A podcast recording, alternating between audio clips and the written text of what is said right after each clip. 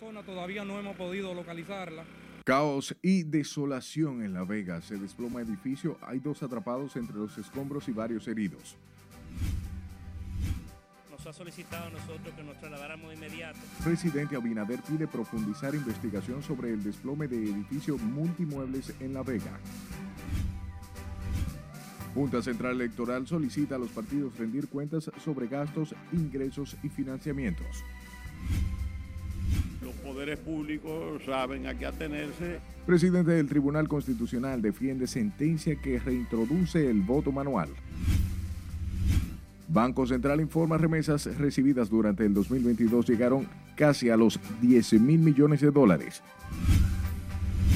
No se han encontrado casos sospechosos. Autoridades anuncian llegarán al país la próxima semana 85 mil dosis de vacunas contra el cólera.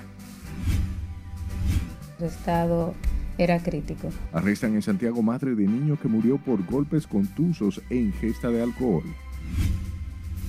Velar por la aplicación de las políticas migratorias. Inmigración desautoriza a gobernadora. Funcionaria recula y deja sin efecto entrega de carnets a ilegales haitianos.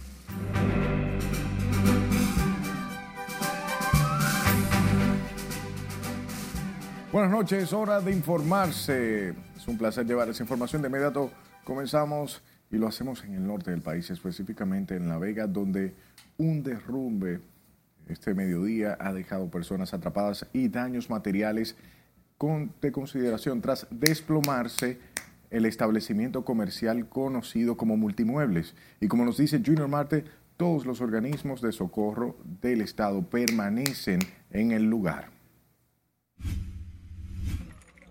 Caos, destrucción y desolación fue lo que quedó tras el desplome de este edificio, ubicado en la zona céntrica de la provincia de La Vega. ¡Silencio total! ¡Silencio total!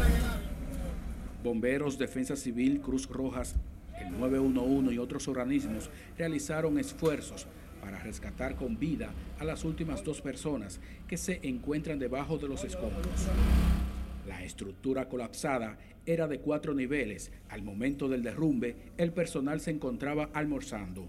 Se hizo todo lo que estaba superficial, ya hay contacto con una de ellas, entonces ahora eso se llama el contacto cuando se hace con la víctima, ahora se comienza a tratar de mantener esa misma línea, que es la única línea que hay, eh, con vida con ella para que los equipos de búsqueda y rescate comiencen a identificar por qué lugar van a cesar hasta ellos. Lamentamos este terrible accidente.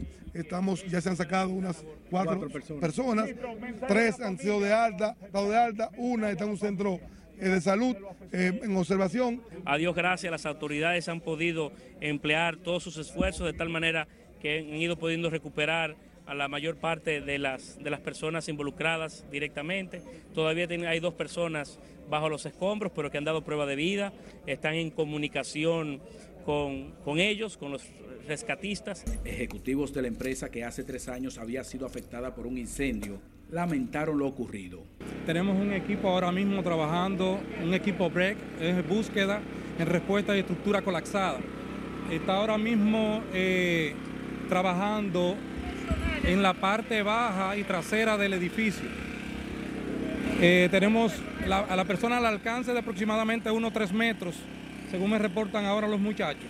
Gracias a Dios la escuchamos con fuerza. No, estaban aquí las trabajadoras solamente, no estaban los niños.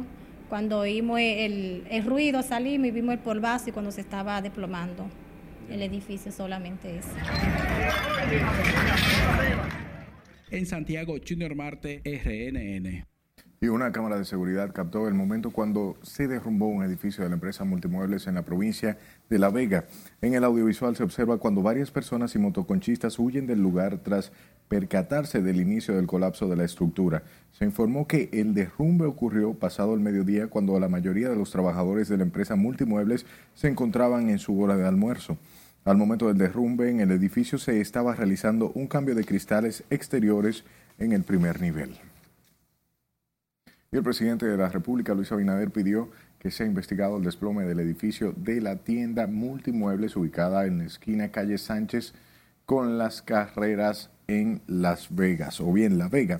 A través de su cuenta de Twitter, el mandatario dijo esperar que puedan ser identificados los responsables del hecho. El jefe de Estado informó que desde la notificación del suceso han estado acompañando a las familias de las personas afectadas. Continuamos hablando del presidente Luis Abinader, quien defendió este miércoles el proyecto de ley de fideicomiso público, señalando que la iniciativa busca proteger los bienes del Estado y garantizar mayor transparencia en las alianzas público-privadas. El mandatario fue abordado sobre el tema durante la presentación de los avances de la reforma educativa de la Policía Nacional. Nuestra compañera Laura Amar nos cuenta. Decir que eh, fideicomiso es igual a privatización es una ignorancia. El jefe de Estado señaló que los mayores opositores de la ley de fideicomiso son quienes en el pasado se beneficiaron adquiriendo empresas del Estado sin un marco regulatorio. Eh, es un tema eminentemente político. Todo lo contrario, lo dijo José Ignacio. El fideicomiso lo que evita es la venta de las empresas públicas. Yo lo que creo que hay gente que compraron empresas públicas a precio de vaca muerta anteriormente, que, que, son los que están realmente eh, combatiendo el fideicomiso ahora. El presidente Abinader dio estas declaraciones al encabezar una presentación sobre la educación de los miembros de la Policía Nacional en el marco de la reforma de la uniformada.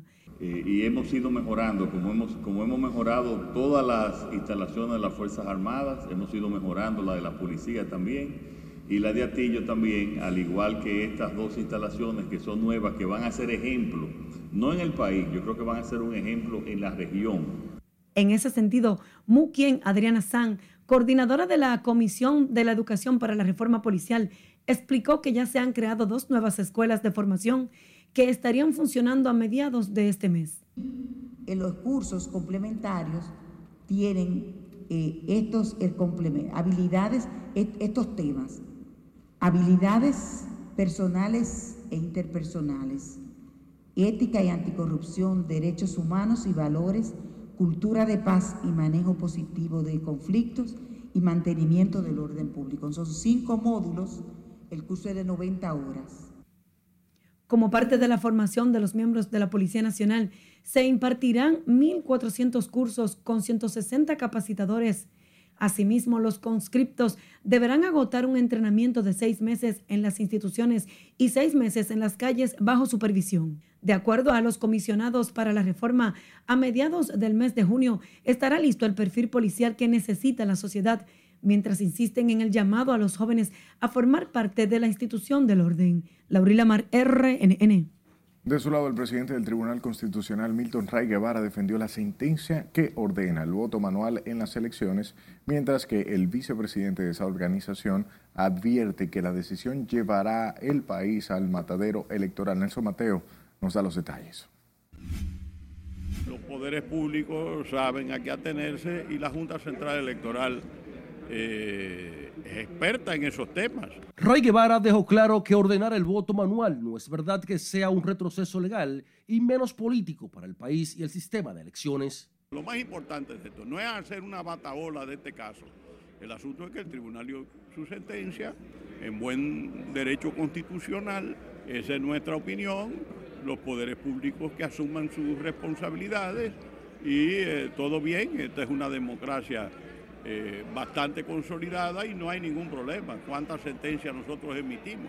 Pero no es el tribunal a quien le toca estar comentando su propia decisión. Sin embargo, Rafael Díaz Filpo considera que meter el país a un proceso de voto manual traerá serias consecuencias políticas.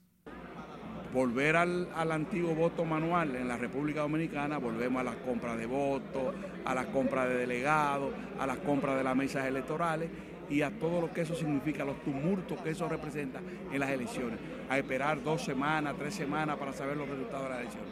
Cuando con el voto electrónico, simple y llanamente, en 24 horas ya tú tienes los resultados.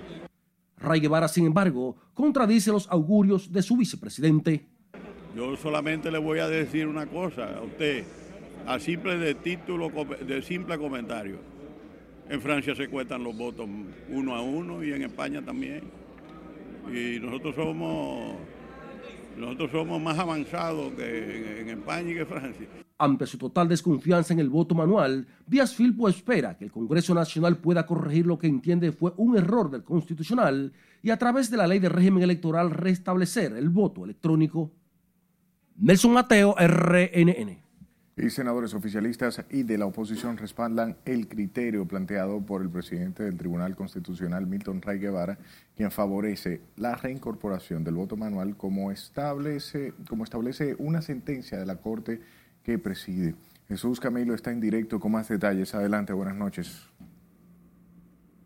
Saludos, muchas gracias. Algunos de los consultados favorecen además que se implementen ambas modalidades, tanto el voto manual como electrónico, a fin de lograr mayor transparencia en el proceso.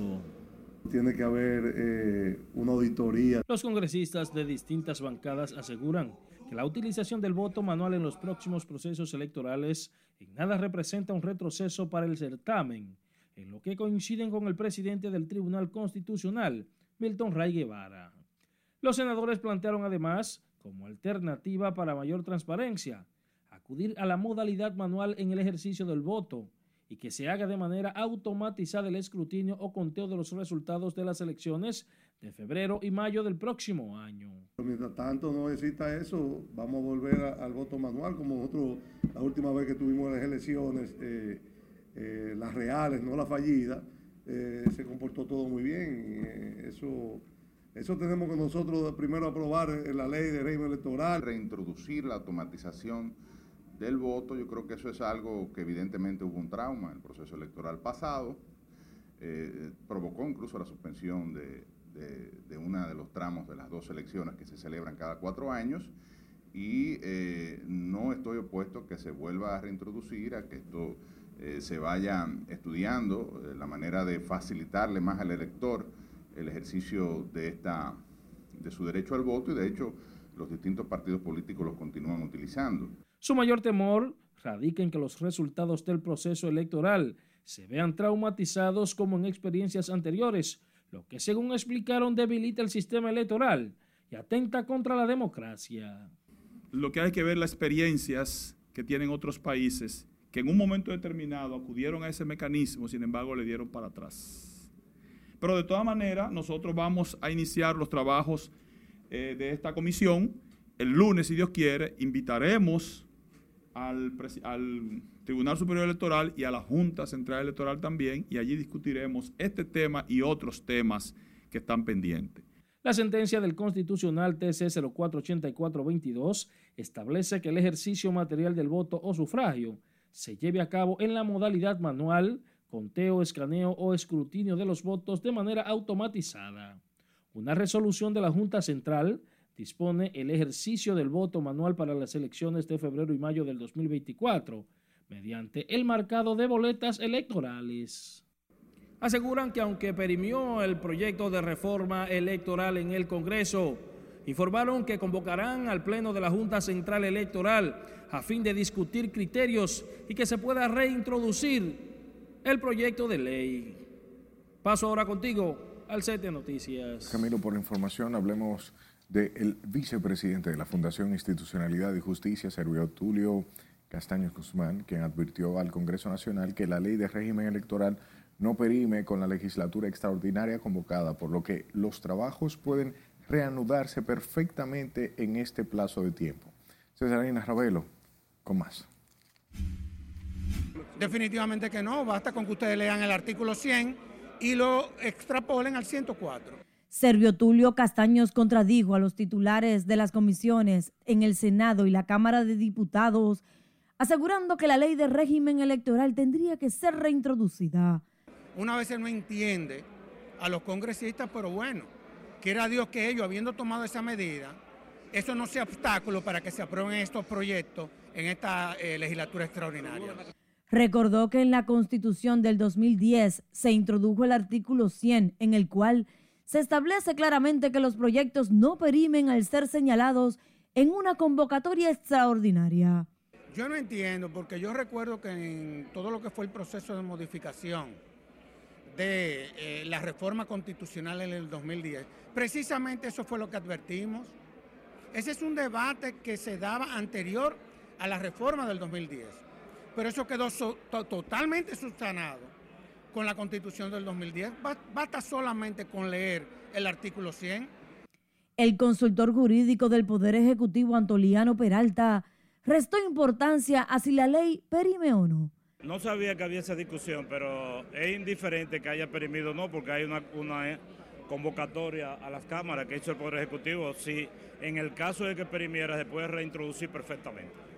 El presidente de la Junta Central Electoral no está seguro de reintroducir la ley, tal y como han sugerido algunos sectores. La Junta Central Electoral va a valorar oportunamente eh, ese tema, oportunamente. Valorará oportunamente y lo informaremos. Vamos a valorarlo eso. La convocatoria extraordinaria hecha por el Poder Ejecutivo da un plazo de 30 días para que el Congreso Nacional pueda conocer la norma electoral, la de fideicomiso y otras iniciativas pendientes. Cesarina Ravelo, RNN. Y representantes de los partidos Revolucionario Moderno y Fuerza del Pueblo aseguraron este miércoles que pese a la modificación de la ley del régimen electoral 15-19, perimió el término de la pasada legislatura, aunque hayan extendido al Congreso Nacional, aún cuenta con tiempo para aprobarla. En ese sentido, el vicepresidente del PRM, Eddie Olivares, calificó de interesante el debate que ha surgido sobre la perención o no a la pieza o el no de la pieza legislativa, pero que lo más importante es que la pieza pueda ser sometida nueva vez y conocida por los legisladores.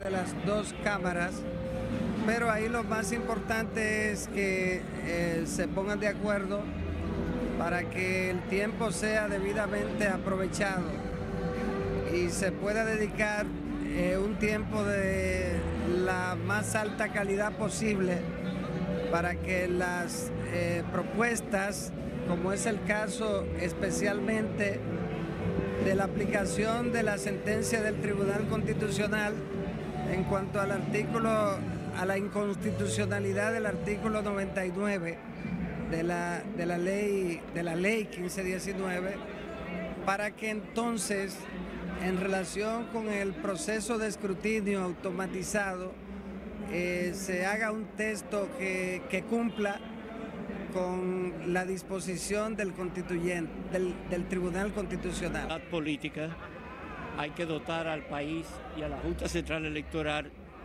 de esta reforma a la ley de régimen electoral, incluyendo a la ley de partidos políticos.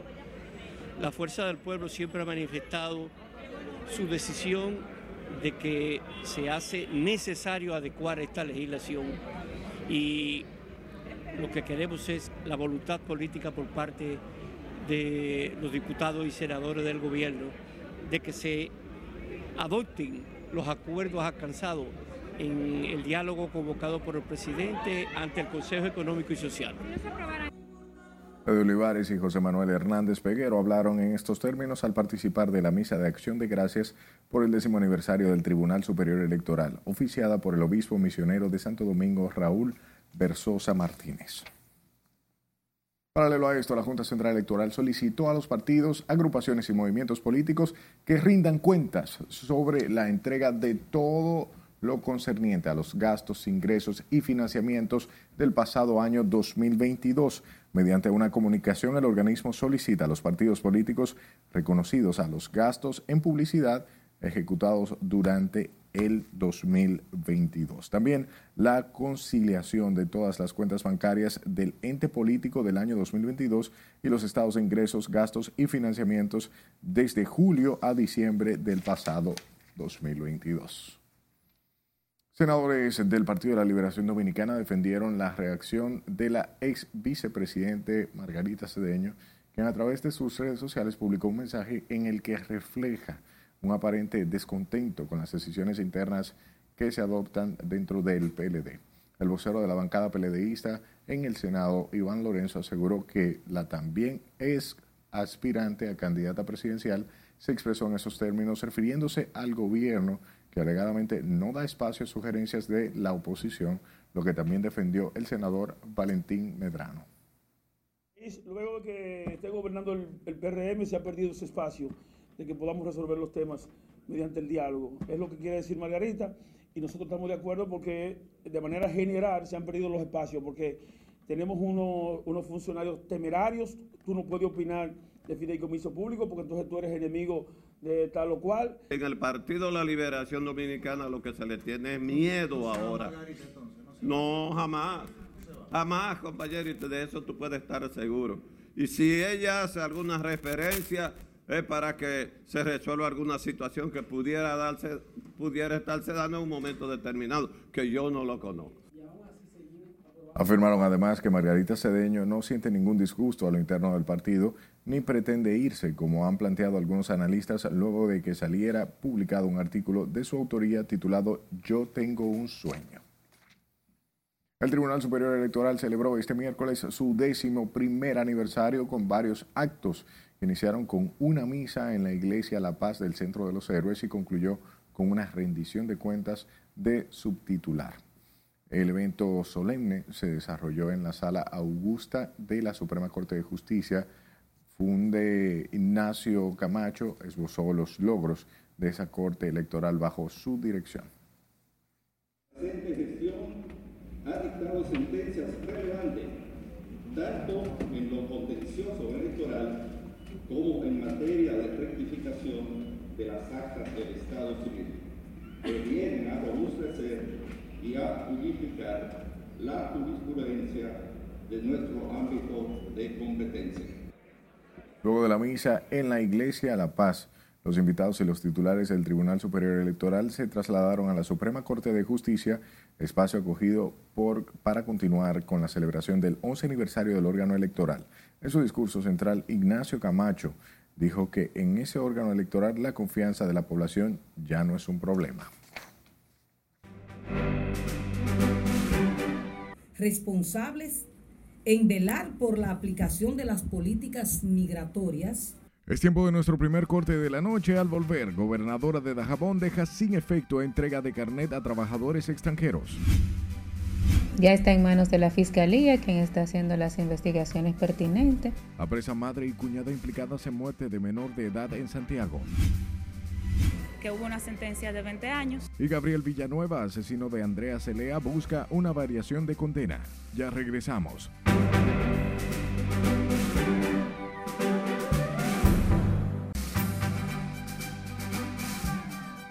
Es momento de abrir la ventana al mundo y conocer los principales, o bien las principales informaciones internacionales de este miércoles. El presidente de México dijo que no descarta pedir el traslado del narcotraficante Joaquín El Chapo Guzmán, quien alega supuestamente violaciones a sus derechos humanos en Estados Unidos. Catherine Guillén está con nosotros y nos presenta el siguiente resumen internacional. Así es, buenas noches. El Chapo, que fue condenado a cadena perpetua en 2019, por un tribunal de Nueva York pidió hablar con López Obrador para comunicarle el trato que recibe en la cárcel de Colorado en la que está y planearle la posibilidad de su traslado a México. No es descartar porque el principal de los derechos humanos es el derecho a la vida. El presidente mexicano Andrés Manuel López Obrador reveló este miércoles que no descarta apoyar la solicitud de ayuda del narcotraficante Joaquín El Chapo Guzmán, quien pide su traslado a México porque alega violaciones a sus derechos humanos en Estados Unidos. La defensa del Chapo ha argumentado que el detenido no le pega el sol, la comida es de pésima calidad y no hay salud, además de que recibe un trato desigual al resto de reos y que desde el pasado marzo solo ha hecho seis o siete llamadas a sus familias y abogados. En tanto que la justicia de México ha concedido a Ovidio Guzmán López, narcotraficante, hijo del líder del cartel de Sinaloa, Joaquín El Chapo Guzmán una nueva suspensión provisional con la que se frena temporalmente su extradición a Estados Unidos. Un niño de 10 años mató de un disparo en la cabeza a su compañero de clase un año mayor por ganarle un videojuego en una empobrecida región del estado de Veracruz, este de México, según informaron las autoridades.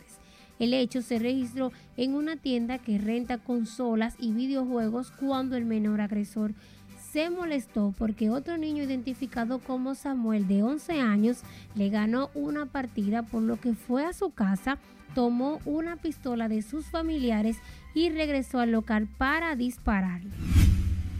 Cambiamos de tema. El ministro de Interior de Ucrania, Denis Monastirsky, y otros representantes de primer nivel del ministerio figuran entre los 14 muertos registrados este miércoles en un accidente de helicóptero en la ciudad ucraniana de Brovary, situada en la región de Kiev. Son los primeros altos cargos ucranianos fallecidos durante la guerra.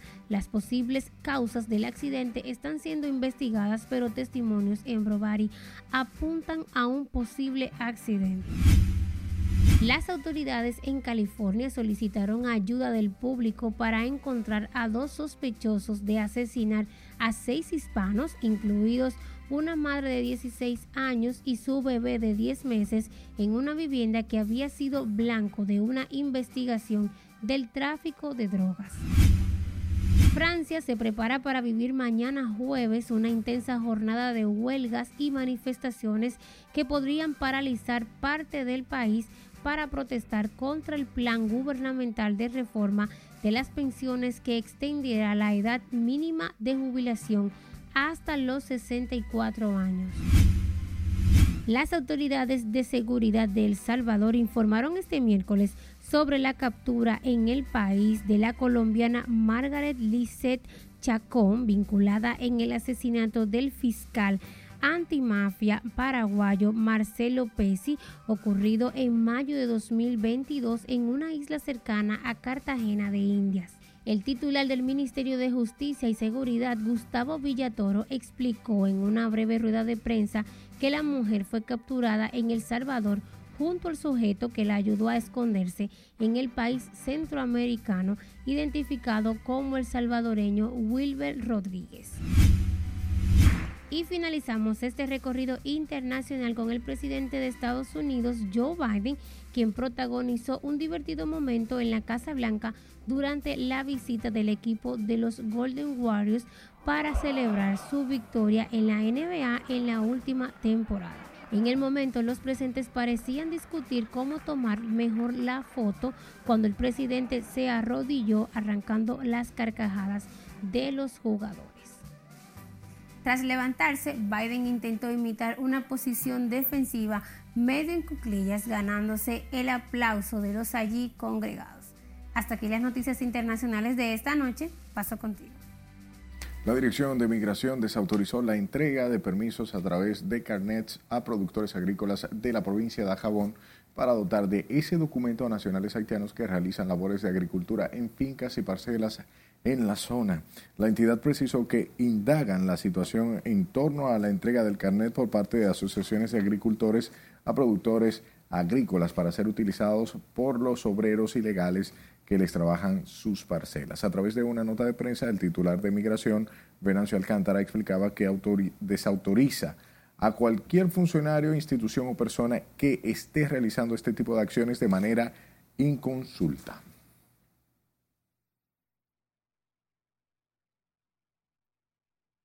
Vamos a Dajabón, donde la gobernadora de esa demarcación dejó sin efecto la entrega de carnets a trabajadores haitianos, luego que la Dirección de Migración desautorizara públicamente hacer uso de esa facultad, la cual, según dijo, no fue consultada por las autoridades. Nuestro corresponsal en Dajabón, Domingo Popoter, nos cuenta. La gobernadora de Dajabón dio marcha atrás a una decisión que había tomado junto a los productores agrícolas de la zona fronteriza.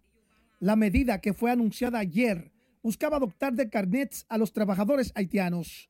Hoy, Rosalba Milagros Peña dejó sin efecto la entrega de dicho documento. El firme compromiso del gobierno central y de las instituciones responsables en velar por la aplicación de las políticas migratorias de la República Dominicana es reforzado permanentemente a lo largo y ancho de nuestro territorio. Milagros Rosalba Peña se acogió a la advertencia de migración y comunicó que la gobernación provincial carece de toda validez migratoria para entregar cualquier tipo de documento, carnet o permiso.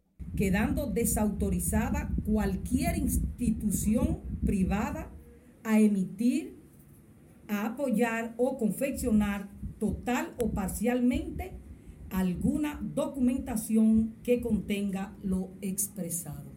La gobernadora de Dajabón ratificó el firme compromiso del gobierno en velar por la buena aplicación de las políticas migratorias de la República Dominicana.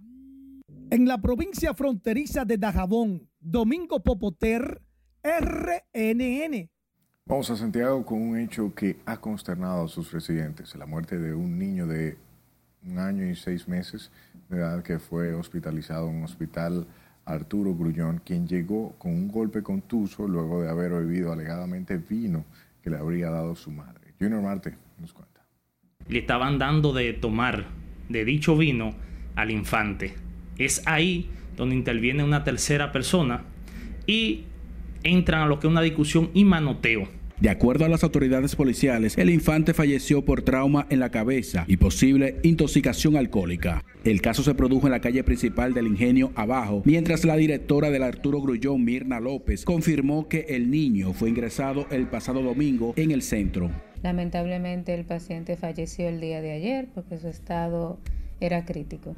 Ya está en manos de la Fiscalía, quien está haciendo las investigaciones pertinentes con los familiares. Por el hecho, la policía informó que tanto la madre, una menor de edad, como su cuñada se encuentran detenidas y serán sometidas a la justicia.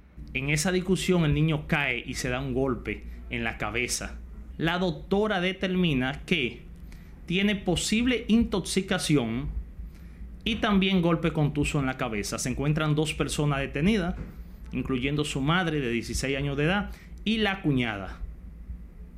En las próximas horas la policía someterá a esta persona a la acción de la justicia para individualizar la responsabilidad penal de cada quien. El Ministerio Público tiene a cargo las investigaciones mientras se apresta a presentar la coerción contra los apresados. En Santiago, Junior Marte, RNN. El Consejo de Defensa del ex procurador Jan Alain Rodríguez, principal imputado en el caso Medusa, iniciarán este jueves los trámites para sacarlo de Najayo y trasladarlo a su residencia, donde continuará el proceso judicial en su contra, esto tras ser favorecido con la variación de la medida de coerción. Con más detalles, María Ramírez. Los trámites iniciarán con el retiro del dispositivo del juez del tercer juzgado de la instrucción, en el que se dispone el cese de la prisión preventiva por arresto domiciliario, garantía económica y grillete electrónico. Muy buenas noches a todos. Tras una maratónica audiencia de más de 12 horas de debates, el juez Maurice Martínez acogió el pedimento de la barra de Rodríguez. El cese de la prisión no determina ni culpabilidad ni inocencia de dicho encartado. Además de la prisión domiciliaria, el juez impuso una garantía económica de 50 millones de pesos e impedimento de salida. Sin embargo, lo importante en este momento es que Jan se despide de la los abogados de Jean Alain Rodríguez, principal imputado en el caso denominado Medusa, iniciarán los trámites documentales este jueves para que la próxima semana su cliente abandone el centro penitenciario Najayo Hombres en San Cristóbal. Se despide del gasto, se despide de dos días o tres solamente de tomadura de sol a la semana. Se despide de una deficitaria alimentación. Se despide de una conculcación de derecho. Se despide de grandes cuatro paredes. Los trámites para sacar a Jean Alain Rodríguez de la cárcel de Nacayo, donde lleva ya 18 meses, podrían tardar hasta una semana. Para eso necesitamos, y eso es la primera gestión, una copia de la, del dispositivo leído en audiencia el día de ayer, firmado por la secretaria, para entregarlo en los diferentes lugares donde se corresponde la ejecución de la medida, es decir, monitoreo para los fines del grillete, eh, la fianza para los fines de la póliza. Esa documentación estamos solicitándola para ese trámite. ¿Cómo Pese a la variación de la coerción de Rodríguez, la procuradora adjunta Jenny Brenice Reynoso aseguró que en el caso que les ocupa garantizan una condena. No hay forma en este proceso contra Jean Alan no haya una sentencia condenatoria, porque así lo establece la enorme cantidad de pruebas y reiteramos que el propio juez admite, cuando está exponiendo las motivaciones, que en el caso de Jean Alain persiste el peligro de fuga. No podemos de el ex jefe del Ministerio Público, Jean Alain Rodríguez, es acusado junto a un grupo de también ex servidores públicos de actos de corrupción, lavado de activos, estafa y otros delitos mientras dirigía el órgano investigador. Esta decisión no tiene que ver ni con prueba ni con los hechos de la imputación. Margaret Ramírez, RNN. Tomamos el tema. El asesino de la joven estudiante Andrea Celea, Gabriel Villanueva, intentó este miércoles variar la sentencia que en primer grado lo condenó a 20 años de prisión en marzo del 2021. La hermana de la malograda rumana, eh, Cesara Boisilia, dijo esperar que la Corte ratifique lo condena, la condena del primer grado al asesinato de parte de Gabriel Villanueva. Entiendo que es un proceso que la justicia lo conlleva, es un proceso que está estipulado, estipulado en nuestro Código Procesal Penal. Sin embargo, eh, creo que ya finalmente tenemos que darle cierre a esta situación y comprender que hubo una sentencia de 20 años con pruebas, con todos los datos posibles de esta sentencia y entendemos de que ya podemos finalizar. La segunda sala de la Suprema Corte de Justicia ventiló el recurso de casación sometido por el matador de la estudiante y modelo de solo 21 años la tragedia ocurrió el 1 de septiembre del 2018 en un hotel de Bellavista, desde donde Gabriel Villanueva llegó a lanzar a la víctima de un octavo piso tal y como lo establece el expediente acusatorio y la sentencia condenatoria.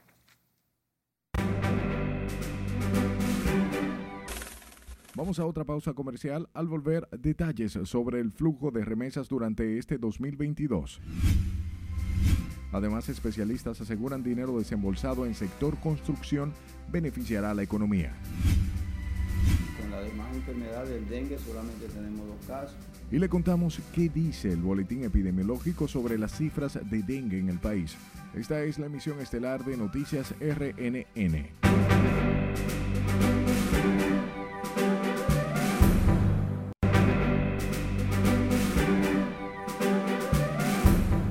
Muchas gracias por su tiempo. Sepa que el año 2022 cerró con flujos de remesas con aproximadamente 10 mil millones de dólares, informó este miércoles el Banco Central, cuya entidad resaltó. Estos valores son consistentes con los pronósticos de la institución y que aportan a la estabilidad macroeconómica del país. Con esta historia, Scarlett Guchardo. Se trata del tercer aumento interanual registrado desde el pasado mes de octubre que reafirma el establecimiento del nuevo nivel de flujos de remesas mensuales por encima de los 800 millones de dólares, según explicó en su más reciente informe la entidad financiera del Estado. El documento señala que las remesas recibidas el año pasado alcanzaron un monto exacto de 9.856.5 millones de dólares.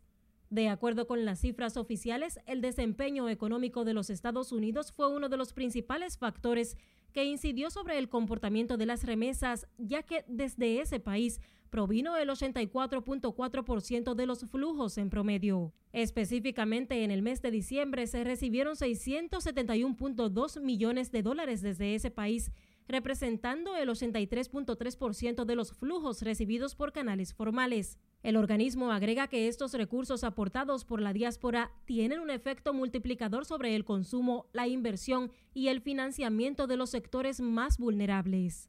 Además, de acuerdo con la distribución de las remesas recibidas por provincias durante diciembre, el Distrito Nacional obtuvo la mayor proporción con un 34.7%, seguido por las provincias Santiago y Santo Domingo con un 14.0 y 9.2% respectivamente es Carelet Guillardo, RNN.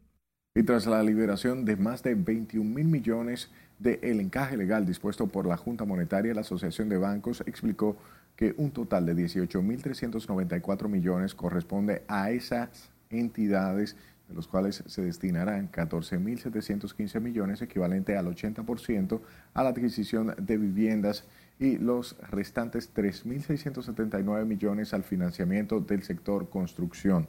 El gremio estimó que la recolocación de los recursos del encaje para el financiamiento del sector construcción y adquisición de las viviendas de bajo costo tendrá un efecto multiplicador en la economía dominicana. La Asociación de Bancos consideró que la disposición del Banco Central no contradice su objetivo de contrarrestar la inflación y es una oportuna medida de gran impacto económico y social. Las autoridades de salud investigan la muerte por cólera de una mujer mientras se elevan a 25 los casos confirmados por la mortal enfermedad cuyo foco se ha concentrado en el sector Villa Liberación en Santo Domingo Este. Con más, dice Aquino. Las autoridades sanitarias están a la espera de lo que arrojarán los resultados de los estudios realizados por cólera a la mujer de 32 años quien residía en el sector Villa Liberación. Hay pacientes que no están acudiendo de manera oportuna. Mientras con seis nuevos casos se elevan a 25 los confirmados de cólera en el país, cuatro de estos son niños y nueve sospechas de la bacteria. Sí falleció ayer alrededor del mediodía una paciente, no 35 años, 32 años, que llegó en estado crítico. Eh, según los familiares, la paciente tenía alrededor de cuatro días presentando evacuaciones líquidas, vómitos abundantes, pero no asistió al hospital desde el primer día. Las autoridades de salud también anunciaron que la próxima semana llegarán al país 85 mil dosis de vacunas contra el cólera. Las autoridades mantienen las intervenciones en los puntos donde se han detectado casos de cólera. Los catres con ese orificio debajo, cambiando cubetas, evacuaciones que parecían agua. Ustedes no están viendo eso. No, ¿Dónde están? Lo estamos buscando. O sea, no, ¿dónde están? Entonces, lo que hacemos es descarte y tenemos la capacidad para eso. Además, avanzaron que instalarán hospitales móviles en Villa Liberación para contener el nuevo foco de cólera. Al momento se han visitado más de 90 casas. No se han encontrado casos sospechosos en ninguno de ellos, sí casos que independientemente han manifestado que estuvieron en contacto y se están manejando de forma preventiva con la profilaxis. Asimismo, dijeron que en la Sursa no han surgido nuevos casos de la peligrosa enfermedad. Las autoridades sanitarias han realizado en el país unas 8.432 pruebas de cólera. Sila Disaquino, RNN. Hablamos nuevamente del Ministerio de Salud que notificó que se realizaron 1.613 muestras de la COVID-19, tras las cuales solo detectaron 49 nuevos contagios del virus en las últimas 24 horas, con los cuales el total de casos activos se sitúa en 331, según el boletín 1035 emitido por el organismo de salud para el día de hoy, la positividad diaria es de 4.79% y la ocupación hospitalaria de 0.5%. En la nota de salud no se notifican nuevos decesos de COVID en las últimas 24 horas, mientras el total de defunciones se sitúa en 4.384 y la letalidad en 0.66%. Hablemos de el la Dirección Epidemiológica del Ministerio de Salud Pública que presentó su más reciente boletín epidemiológico número 49, donde refleja un aumento en las muertes por dengue al cierre del pasado año 2022 con relación al 2021, pasando de 30 a 39 los decesos. Sin embargo, el mismo informe presenta una baja considerable en las muertes maternas, infantil y otros indicadores. Con más detalles, si le dice aquí no. Aquí siempre hay un subregistro de más de un 50%, posiblemente sean más. Las estadísticas de la Dirección de Epidemiología arrojan los resultados de cierre del pasado año 2022, del 4 al 10 de diciembre, en el que ocurrieron nueve muertes más que en el 2021, elevándose a 39 los decesos. Los casos de dengue reportados en el boletín 49 ascienden a 10.280 en el 2022 y 3.458 en el 2021. Santiago pasó de 220 casos a 2.099, la provincia Santo Domingo de 1.383 a 2.065, seguido del Distrito Nacional con 371 en 2021 a 532 en 2022. Pero con la demás enfermedades del dengue solamente tenemos dos casos, el cólera no tenemos, no tenemos COVID, así que la situación es normal en el hospital. Otra enfermedad que sigue abarrotando los centros de salud son las afecciones respiratorias. En el 2021 se registraron 1.386.341 casos y en el 2022 1.704.024. La buena noticia es la baja en las muertes maternas de 261 en 2021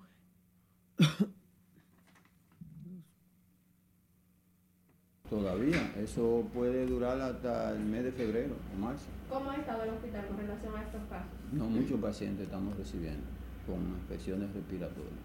Y como ustedes ven, la emergencia y la consulta está bien.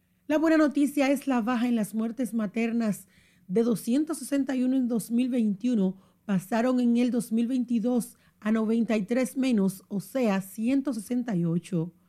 De igual forma, las muertes infantiles se redujeron de 3.177 a 3.170, 17 menos que en 2021.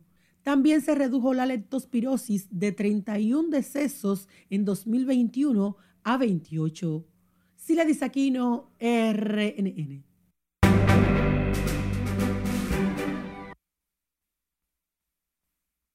Vamos a una última pausa. En el municipio de Jaina denuncian profesores de escuelas públicas tienen dos semanas sin impartir docencia.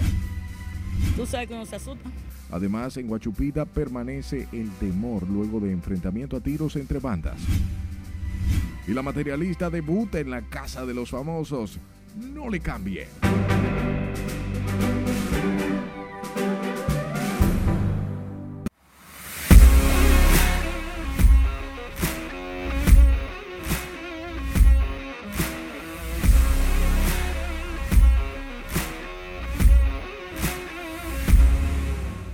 Pasamos de una al Estadio Quisqueya al enfrentamiento entre los Tigres del Licey y las Estrellas Orientales con Manuel Díaz. Manny, cuéntanos. Gracias, muy buenas noches desde el Estadio Quisqueya, Juan Marichal, el quinto juego de la serie final Lidón. Es la serie número 69, los Tigres del Licey y las Estrellas Orientales en este preciso momento empate. Pero antes de, de detallarle todo lo que ha sucedido, hay que decir que al iniciar el partido, la Liga Dominicana de Béisbol y los Tigres del Licey invitaron para que realizara el lanzamiento de honor al administrador de Edesur, Milton Morrison, por su apoyo en los últimos campeonatos y en la Serie del Caribe. Milton Morrison ha aportado grandemente en todo lo que tiene que ver con la iluminación de los alrededores de los estadios, principalmente del estadio Quiqueya o Marichal, para mejorar la seguridad y la visibilidad de todo el parqueo y el entorno. Aplausos para Milton Morrison. Y ahora sí, entramos en detalles. Una a una, parte alta de la octava entrada, dos outs. Los Tigres del Licey lograron una carrera en la parte baja de la tercera entrada y las Estrellas Orientales acaban de empatar el partido con cuadrangular de Jamer Candelario por todo el jardín derecho. Una bola que golpeó la barda, la raya amarilla y se decretó cuadrangular. Las estrellas han logrado 10 indiscutibles, los Tigres del Licey 8. En este preciso momento, José Briseño, el catcher de los verdes, está bateando con dos outs. Y Lewin Díaz en la inicial está corriendo dos bolas, cero strikes. Los Tigres del Licey, si ganan este partido, logran el campeonato número 23 de la franquicia en 38 apariciones en una serie final, mientras que las Estrellas Orientales solamente han ido a 19 con esta. Tiene cada equipo 15 subtítulos, las Estrellas, 3 campeonatos, 22 para los Tigres del Licey. Hay que ver si las Estrellas pueden seguir con el rally en esta octava entrada tres bolas sin strikes. Si las estrellas no pueden capitalizar una carrera más, se le va a hacer difícil porque los Tigres del Licey tendrán dos chances para lograr el triunfo. A casa llena, el estadio Quiqueya Juan Marichal, donde usted no ve a alguien sentado es porque se desesperó y está en los pasillos o en la barda delante de donde están los lanzadores los lanzadores del bullpen. los fanáticos nerviosos, la mayoría del Licey, pero los estrellistas no se han ido y están positivos, entendiendo que pueden lograr extender la serie final y llevarla para este jueves al Tetelo Vargas en San Pedro de Macorís. Lamentablemente, no vamos a poder quizás presenciar el turno de José Briseño porque están cuidando a Lewin Díaz en la inicial mucho. Dos outs, tres bolas sin strikes, una a una, Estrellas y Tigres del Licey. Más adelante, en nuestros próximos espacios, en nuestras redes sociales, cómo terminó el juego y si el Licey es campeón, los detalles de la ceremonia. Por el momento, regreso a los estudios. Gracias, Manuel, por la información. Hablamos de padres y tutores en el municipio de Jaina, provincia San Cristóbal, quienes denunciaron este miércoles un paro de docencia injustificado por parte de los maestros en las distintas escuelas de esta localidad. Catherine tiene los detalles. Al ministro que tome carta en el asunto porque nos vamos a tirar a las calles, le vamos a hacer una demanda a ADP. Queremos educación. No queremos paro. Más de 40 mil niños sin clases y unas 70 escuelas paralizadas por un paro de labores del que aún se desconocen los motivos. Según los padres, los maestros han devuelto a los niños durante las casi dos semanas de docencia que lleva este segundo semestre del año escolar. El paro que ellos tienen, ya que en el día de ayer presentamos una solicitud a la presidenta de la ADP para que nos reciba y nos explique el porqué del paro. Más sin embargo, no nos recibieron y esta es la altura de juego que no nos han dado ningún tipo de respuesta. Los padres denunciaron que se han querido reunir en varias ocasiones con los maestros y con los dirigentes de la Asociación Dominicana de Profesores en Jaina, pero que estos no han prestado atención a su reclamo. ADP debió consensuar con nosotros este paro y no simplemente paralizar la docencia, que se entienda, el día de hoy van 120 horas sin clase, 120 horas los centros cerrados, en los cuales nosotros no hemos recibido ninguna información. Además, señalan que han tenido que recurrir a un pago extra por el cuidado de los niños que están perdiendo clases mientras los padres trabajan. Entonces yo le pido al ministro de Educación que a esos profesores los reubique y a esos directores lo ponga donde tenga que ponerlo, porque ese problema no va a acabar nunca. Ese es un problema interno que no debe, no debe maltratar la educación. Los padres también amenazaron con intensificar su reclamo y su lucha por la reposición de la docencia. Catherine Guillén, RNN.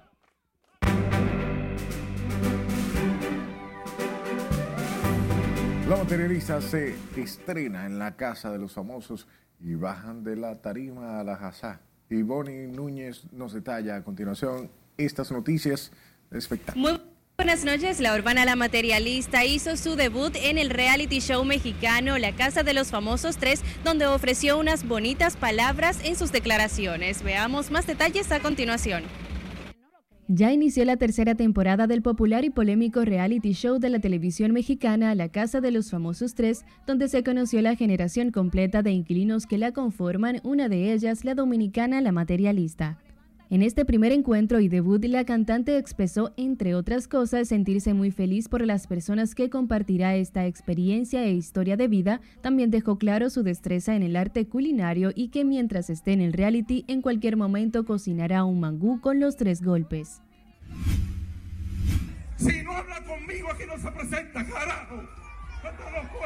El sacerdote Juan José Silva ordenó bajar de la tarima al cantante Alajazá en pleno show de las fiestas patronales de Peralvillo, municipio de la provincia de Monteplata, supuestamente por este ignorar las órdenes que el clérigo intentó explicarle. En el video que circula en las plataformas digitales se escucha al párroco decir al exponente que de todos los artistas que ha recibido se le exige unas orientaciones, pero que con Alajazá no se pudo. Carrefour presentó la novena edición de la carrera Carrefour 10K en un encuentro realizado en las instalaciones de Carrefour Market de la Plaza Downtown Center y en compañía de personalidades del mundo empresarial, deportivo y social del país. Durante la actividad fueron ofrecidos los detalles del evento que será realizado el próximo domingo 5 de marzo a las 7 de la mañana, partiendo desde Downtown Center, haciendo el recorrido establecido hasta alcanzar el kilómetro 5 del Parque Mirador Sur, donde completarán los 10 kilómetros. con los años que me quedan. Gloria Estefan figura entre el grupo de estrellas que incluye Snoop Dogg y que pasarán a formar parte este año del Salón de la Fama de los Compositores en una ceremonia prevista para el próximo 15 de junio en Nueva York. La organización destacó que la cantante y compositora ha vendido más de 100 millones de discos, ha ganado 8 premios Grammy y una nominación al Oscar por su interpretación de Music of My Heart para la película del mismo título. La autopsia de Lisa Marie Presley, hija de Elvis Presley, fallecida la semana pasada, no resultó concluyente para determinar la causa oficial de su muerte. Presley fue examinada el 14 de enero y la determinación de la causa de la muerte fue aplazada. El médico forense solicita más investigaciones sobre el fallecimiento, incluidos estudios adicionales, afirmó la portavoz del Departamento de Medicina Forense del Condado de Los Ángeles, Estados Unidos.